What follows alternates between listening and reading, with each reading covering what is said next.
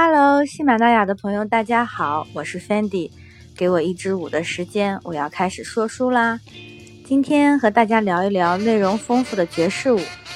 嗯，包括之前提到的美式踢踏舞，在上世纪早期都包含在爵士舞的范畴，最后被剥离出来了。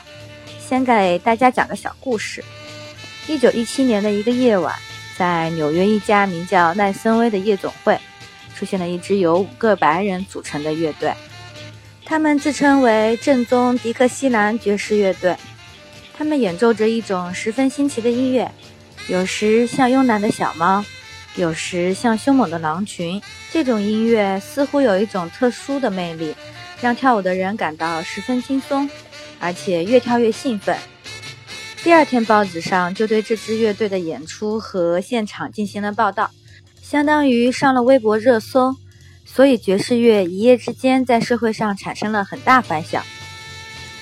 那是个特殊的时代背景，第一次世界大战结束了，经济大萧条还没有到来，时间定格在一九一八年到一九二九年之间。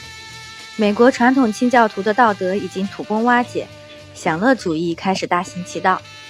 那是一个艺术的时代，一个挥金如土的时代。也是一个充满嘲讽的时代，这也是一段由美国黑人血泪史和美国梦交织而成的历史。大家沉浸在爵士乐和纸醉金迷之中，做着就快要破碎的美国梦。爵士乐一定程度上代表着那时候的浮华，所以那个特殊的时代也被形象地称为爵士乐时代。爵士乐虽然是起源于非洲，由黑奴带到美国。但它的兴起主要是伴随着爵士乐的产生，尤其是在爵士乐时代得到了迅速发展。也是在1917年，有一位叫班顿的歌手写了一首歌，叫《The Jazz Dance》，又是经过报纸一炒作，这首歌里的 Jazz Dance 就变成了爵士舞蹈的永久代名词，爵士舞的名字也就就此产生啦。爵士舞是个大家庭，包括之前提到的美式踢踏舞。在上世纪的早期，其实都属于爵士舞的范畴，只是后来才剥离出去自成一派。所以，如今所说的爵士舞主要分为舞台式爵士舞和现代爵士舞。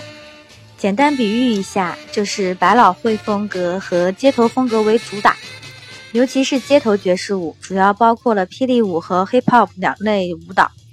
之前我已经解读了霹雳舞，后面我也会做一期 hip hop 专场。造福一下广大 hip hop 爱好者。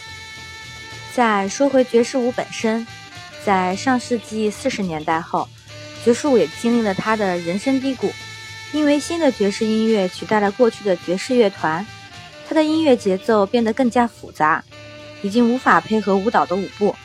再加上留声机的发明，以及美国政府向舞厅征收重税，所以不少风光一时的舞蹈俱乐部都停业了。直到上世纪七十年代开始，新版本的爵士舞开始流行。新爵士舞具有非常高的融合性，它把老一代的爵士舞步和六十年代、七十年代风靡的新舞步掺杂在一起，更具有大众的娱乐性，再一次带动了爵士舞的兴盛。这里我就不得不提到伟大的巨星 Michael Jackson 了。其实他的舞蹈大多属于爵士舞体系。却完美结合了街头元素和时下的创新舞步，在世界舞台上都成为了一种独一无二的风格。再加上他的爵士帽和白手套，让无数粉丝为他疯狂，从而也引领了一个全新的音乐时代和舞蹈时代。